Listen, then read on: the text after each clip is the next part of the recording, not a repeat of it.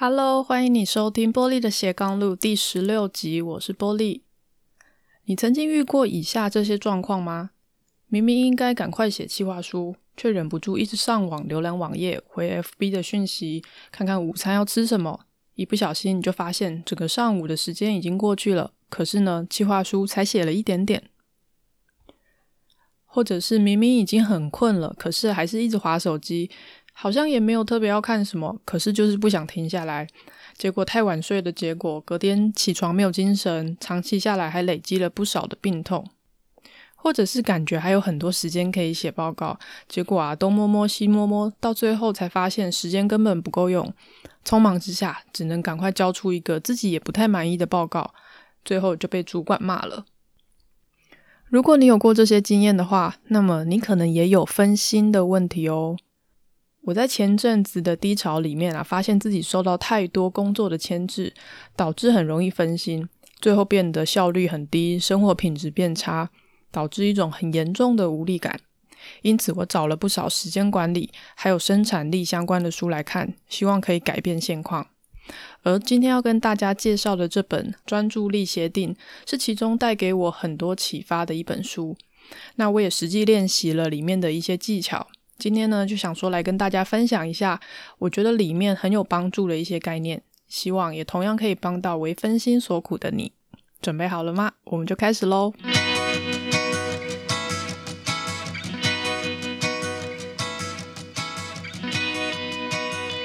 专注力协定这本书里面提到一段话，他说：未来的世界会有两种人，一种是让自己的注意力和生活都被他人所控制和绑架。另一种人，则是可以骄傲地说自己心无旁骛。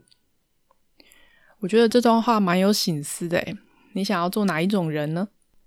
根据书里面的定义啊，分心是想要逃离你正在做的事，所以分心可能是任何的行为，而这个行为会让你远离你真正想要的东西，让你无法达成自己设定的目标。有些人会说，你不想分心，那你就不要用手机就好啦。可是问题在于说，如果你没有解决真正造成你分心的原因的话，那即使没有手机，你还是会用别的方式去分心。哦，大家应该都有过那种明明应该要开始做做一件事情啊，可是拖拖拉拉的不肯开始。哦，就算手机不在你旁边，你也还是会找其他事情来做。哦，所以问题不是在手机，那到底是为什么我们会分心呢？真正会引发分心的是叫诱因的这个东西，所以如果想要避免分心的情况发生，就必须要先了解诱因是从何而来。哦，那诱因呢，可以分成内在的诱因跟外在的诱因。内在的诱因呢，来自于我们的心里面；那外在的诱因就来自于我们周围环境里面的暗示。所以，我们接下来呢，就分两个地方来谈，我、哦、该如何对付这些让我们分心的诱因，让自己可以拥有不分心的力量呢？第一个从呃我们比较容易理解的外在诱因开始讲，这个比较容易观察，因为我们每个人都有手机嘛。当我们的手机呢叮叮咚咚发出各种的通知声的时候，我们的第一个反应应该要是哦，这些科技装置又在想办法要让我们分心了。哦，一旦我们分心去查看这些讯息，这些外在的诱因呢，就会快速的把我们的注意力从我们手边正在做的工作拉走。哦，那一旦我们如果被打断，为了弥补这些失去的时间，接下来就要花更快的工作速度去挽回。可是呢，就会带来更高的压力还有挫折感。而且比较严重的是，当我们给外在诱因更多的回应，其实就越是在训练我们的大脑留在一个刺激。回应的循环当中，意思是我们养成了一种习惯，就是我要立刻去回复这些外在诱因。哦，但是当我们老是在对这些外在的诱因做出回应的话，我们原本规划好要做的事情，反而可能会被无限期的拖延。哦，那累积久了，更可能会变成一种好像老是在应付别人的无力感。哦，因为你收到了什么通知，你就你就想要马上去回嘛。你看到一个 Facebook 的回应的通知，你就想要再去回。哦你看到一个 email 的通知，你就想要去处理哦，所以好像久了之后，你就是被动的在等待人家通知，然后人家通知你，你就去处理，哦，最后就变成你一直一直一直在应付别人的一种感觉。那如果是这个状况的话呢，我们就必须问自己一个比较关键的问题哦，就是说这个诱因呢，它是在替我服务，还是我在替他服务？哦，如果这个诱因是在替我服务，就是说他会协助我去执行我计划要做的事情的话，那就可以把它保留下来。但如果这个诱因把我推向分心，就是会让我远离我计划要做的事情的话，那就必须把它移除掉。哦，那这种必须移除的坏的外在诱因呢，包含各种环境因素，例如说，呃，常常来找你聊天的多话的八卦的同事，哦，你的电话的铃声，你的手机的讯息的提示音，电子邮件的通知。冗长开不完的会议，你的社群软体的动态，你的浏览器里面一直很想看的网络文章，我、甚至夸张一点讲，连手机本身的存在，我、都有可能会让你分心，因为手机放在桌上，你就想要把它拿来看嘛。我、这些东西都是会导致我们分心的环境的因素。所以说呢，创造一个不被打扰的外在环境。哦把你视线里面所有不必要的外在诱因都移除，都拿掉，都拿走，对于我们专注工作是非常有帮助的。那专注力协定书里面提到非常多的工具和方法，帮助我们来处理对付这些外在诱因哦。那我已经实行，而且觉得很有效的方法有几个。第一个就是对于手机 App 进行断舍离。好，第一步你是要把平常没在用的手机的 App 把它移除掉。你不用觉得说可能会再用到啊，或什么，反正要用到的时候你再去下载就好了。哦，所以如果你看那个 app 已经很久没有用的话，就直接把它删掉。哦，那留下来的 app 呢，它可以分成三类。第一类是平常会用到的工具类，我、哦、可能要拿来查火车啊、高铁时刻表啊、Google Map、哦、或 Gmail 这种呃要用到的工具类的 app，这第一种。那第二个是跟你的兴趣有关的。哦，例如说可能是运动，哦，塔巴塔的计时啊，或者说可以阅读一些资讯的，或者说冥想，或者 podcast 相关的 app。那第三个是娱乐类，就是大家很熟悉喽，Facebook、Instagram、抖音哦等等这种都比较娱乐类的。那把它们大概分好之后呢，你可以花几分钟的时间重新整理你的手机的桌面。哦，那让你的手机的主页，就是一解锁进去的那一页，只留下第一类跟第二类的 App。哦，那第三类的这种娱乐类的 App 是最容易让你分心的，所以要把它移到另外一个页面去。哦，不要让你手机一解锁就看到一堆五花八门的这种 App，哦，让你马上想去点。哦，所以把这些都处理掉。简单来说，第一个把没有在用的删掉，然后呢，把第二个就是。呃，比较娱乐类的这种很容易让你分心的 app，把它移到手机的另外一个页面去，或者更后面的页面去。这样，那在我的网站上面有我整理之后的照片。我大家等一下听完这个节目之后呢，你也可以去看一下我的手机的桌面，现在真的变得非常的简洁。那第二个是把不必要的推播通知关掉，我就不要让这些放肆的 app 拥有可以随时打扰你的权利。哦，无论是 iPhone 还是安卓手机，你到设定里面都可以去调每一个 App 它个别的通知的权限。我目前开放的，它可以通知我的 App 只剩下三个。哦，应该是说，目前我开放的可以通知我的只有来电通知、简讯跟 Line。哦，其他的 App 都是我不都把它关掉，等于是说我休息的时候、有空的时候再自己主动点进点进去看。那我觉得我蛮厉害的是，我连 email 的 Gmail 的通知我都关掉了哦，因为这几年其实 email 都是我主要的、很重要的联络的工具，所以很很习惯收信，然后每次看到新的 email 也会有冲动要赶快去看是什么讯息，所以到这边对我来说算是一个蛮大的挑战，我就把 Gmail 的通知也关掉了。但我就是实验了一阵子之后，发现其实。真的没有什么差别，没有什么影响。我并不会因为这样子就错过了一些重要的讯息，因为我还是会排固定的时间去查看这些 email 嘛。所以关闭不必要的推播通知这一点，我觉得感觉非常好，对我来说是一大突破，也是我觉得嗯蛮出乎我意料之外有效的一个方法。那第三个是弄一个干净的电脑桌面。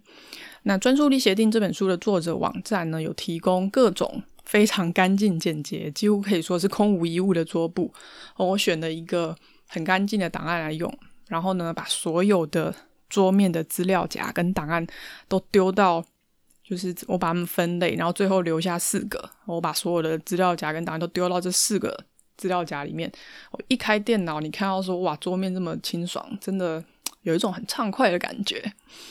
好，那第四个是工作的时候呢，把 Facebook 跟 Line 啊这些通讯跟社群软体都关掉。哦，就是说另外安排一个可以让自己任意的滑手机的自由的时段。那我会告诉自己说，现在要专心的工作。那我们等一下休息的时候呢，再看这些东西，有一种好像当成奖励的意味啊。那我通常是设定番茄钟，所以二十五分钟工作，五分钟之后呢，可以回来的讯息。那完成了两个或者四个番茄钟之后，我就可以有十五分钟用 Facebook 或者滑 IG 的时间。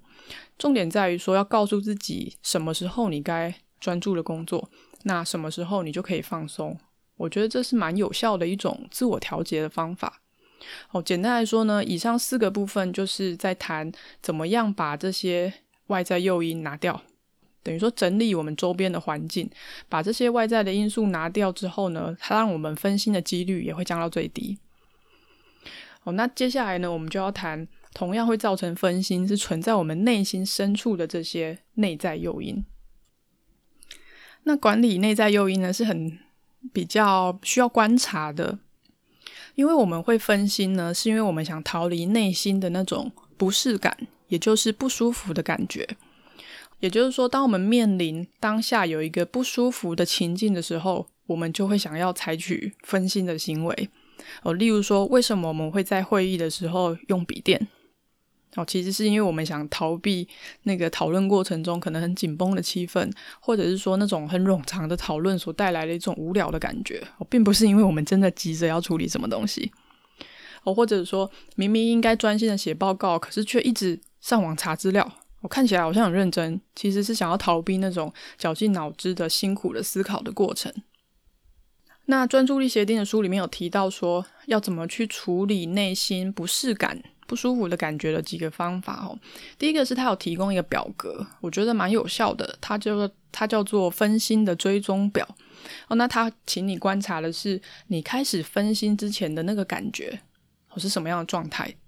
好，那他这个表格里面会有呃发生的时间，你分心的行为，你当下的感受，好，然后它是内在诱因还是外在诱因，对你原本计划有哪些影响？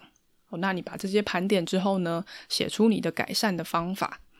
那像我有记录到一个，就是我有一个分心行为，是很爱查看赖的讯息。哦，那我当下的感受通常都是在写文章的时候会发生。那我发现说，当我把一个段落写完，我还不知道下一段要写什么的时候，我就会很容易去按那个 LINE 的讯息的 icon，就是按看看看我们新的讯息，而且明明就没有讯息啊。可是呢，因为我还是不知道文章要写什么，所以我就一直去按那个赖的，一直按那个赖的对话框，这样感觉很像有强迫症。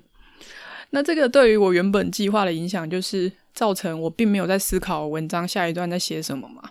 而且当我按把把 Line 打开的时候，发现一些耸动的新闻标题，我还会把它点进去看。哦，所以它有内在诱因，也有外在诱因。那我写的改善方法就是我把电脑版的 Line 给关掉。我就是工作的时候，我并不开 Line 这样子。那规定自己只在休息的时候可以用手机看有什么讯息。那手机当然也是要放到包包里或拿到比较远的地方。那我觉得这个记录还蛮好的，就是自己可以呃观察一下什么样的情况会导致我容易分心。那观察这个分心的行为带给我什么样负面的影响。哦，然后呢就可以写对应的解决的方案。那作者蛮特别的是，他认为说我们要用一个比较好奇的方式去面对当下的感受。我就你不要告诉告诉自己说啊，你怎么又在分心？怎么又在看 lie 刚刚不是看了没有没有讯息了吗？我就不用这样责备自己。他说你，你发现自己很想要去一直查看赖的讯息的时候，你要观察说，诶，我是不是有一种冲动？哦，那我可不可以就静静的等着这个感受退去？然后呢，试着不要让这种冲动的感觉去控制自己。哦，他说你要给自己一个观察的时间，这样。嗯、你也可以有一个呃十分钟的规则，就是说，当我发现自己哇，好想再去打开 Line 看看有没有新的讯息的时候，我们就告诉自己说，哦，你现在想看 Line 吗？没问题，但是呢，要过十分钟才能看。我就是静静的跟自己对话，这样。那作者是认为说，呃。其实那个想要分心的冲动是为了要逃避当下的那个不舒服的感觉嘛。哦，所以过了十分钟，你还真的想要去看讯息的那个几率其实很低。也就是说，你只要可以度过当下的那个冲动、那个感受就好了。哦，所以作者用了一个譬喻，他说：“你就像是一片叶子在河流上缓缓的远流。”然后重点在于说，你就是静静的飘，然后呢，静静的等待那种冲动退去。那不要在当下立刻被分心的感觉拉走。哦，这个东西是要练习的。好，那这个部分的话，作者还有提到两个哈。就是关于我们内在的诱因的管理的话，作者还提到说，我们必须要在工作中找到趣味哦，因为内在诱因的这个发生，就是因为不适感嘛。所以，如果我们的工作让我们觉得不舒服的话，基本上分心的几率就会非常非常的高哦。所以在面对我们的工作的时候，嗯，是必须要从工作里面找到一些可能是玩的感觉，哦或者可能是新鲜的感觉。哦，专注在工作上，那发现一些新的挑战，感觉到一些嗯蛮新鲜的感觉，这样呢就可以把我们的注意力维持在我们的工作上，让我们可以保持专注，这样就不会发生分心的这个这个动作。所以我觉得蛮特别的是，这个概念跟《原子习惯》这本书呢所谈过的想法是一模一样的。哦，《原子习惯》里面是说，反复做着一模一样的事，可是呢却能无止境的感受到趣味。这是成就卓越的不二法门哦！你必须爱上无聊。好，这个蛮有趣。我之前在科技业当国外业务的时候，就有做过一些让业务比较好玩的方法哦。那个时候是因为要开发新客户很无聊，然后又很容易没有成就感，所以呢，我就给自己设定了一个游戏的规则，就是追踪自己每天的打击率。我会以自己。每天记得开发的 email 的数量作为分母，然后如果有客户回信，我跟他 email 往来的话呢，这样就算是一垒的安打。哦，那如果我打电话给客户的话，就算是二垒的安打。哦，如果有客户询价，我报价给他，就算是三垒安打。哦，那当然，如果有客户下单，就是全垒打。哦，所以我每天都会整理资料，然后算看看自己的那一天的打击率怎么样。哈，因为我很喜欢棒球，所以。呃，好像把自己的业务工作变成一种在参与球赛的这个想法，让我本来比较乏味而且压力很大的工作变得更有趣一点。哦，所以总而言之，就是要让自己完全专心在你的工作任务上，然后想尽办法让它变得更趣味一点。那我觉得这些，嗯，我们常常听到日本有一些匠人，对不对？有 匠人精神啊等等，他们可以专心的做同一件事情几十年，而且。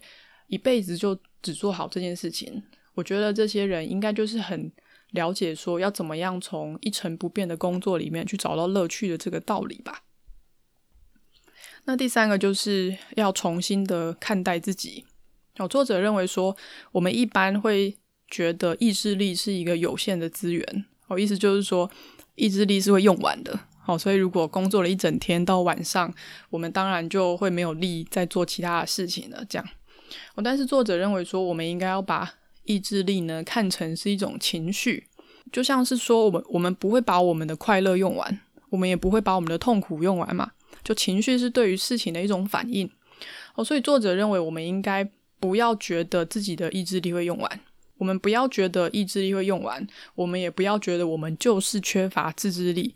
哦，就在我们面对这些挫折，面对我们。不断分心的这些情境的时候呢，要告诉自己说，我们只是目前还不够好哦，但是呢，透过持续的学习是可以改变的哦。我们不会用完我们的意志力，我们不会用完我们的自制力哦。只要我们愿意持续的学习，我们就可以改变我们目前的现况。我记得以前还在科技业工作的时候，有一次因为呃生病请假。哦，那结果那时候虽然在家休息，可是下午的时候还是忍不住动手去处理工作，我就回客人的 email。那因为我主管呃有收到，就是我有 CC 给他嘛，他有收到。那我就有一天跟他聊到这件事情，结果他的反应是说：“你可以忍到下午才回，我已经觉得很惊讶了。”然后那时候我就我只觉得说，嗯，好像哪里怪怪的。但是现在回想起来，我根本就是被我的 email 制约啊，陷入刚刚所讲的那种，一旦收到刺激，我就要去回应他的这种无限的循环。所以意思就是说我总是把别人的任务优先处理，哦，那我自己的事情呢？我也有我应该先做的这些优先的任务啊。可是当我不断把我自己的任务往后推的时候，我都在处理别人的事情，久而久之，当然就累积了一种什么事情我都没有完成的这种很无力的感觉啊。那我觉得这个就是我之前工作低潮的一个很重要的一个成因呐。哦，所以这阵子呢，我实做了这个专注力协定里面所谈的几个方法。我从内在诱因跟外在诱因两边去调整，终于有一种比较找回了生活节奏的感觉。好，那我觉得容易分心呢，是现代多数人都会面临的问题。如果你也有和我相同的困扰的话，很推荐你可以阅读这本《专注力协定》，里面呢还有很多的内容还有技巧，值得你好好阅读。那找出一个适合你的方法。书里面其实还有谈时间管理跟帮助你不分心的四种协定，哦，也很精彩。如果有人想看的话，也可以留言跟我说，我再找时间来写喽。谢谢你收听今天的节目。呃，今天的内容有一些蛮多的专有名词哦，所以呢，如果你想看今天的文章组织稿的话，你可以到我的网站，网址请输入 p a u l i e c l c 斜线 b l o g。如果你很喜欢我的节目的话，也很诚恳的邀请你可以到 Apple Podcast。上面呢，去帮我留言打星。那如果有任何的问题，你也都可以留言跟私讯给我。玻璃的斜杠路，我们就下个星期再见喽，拜拜。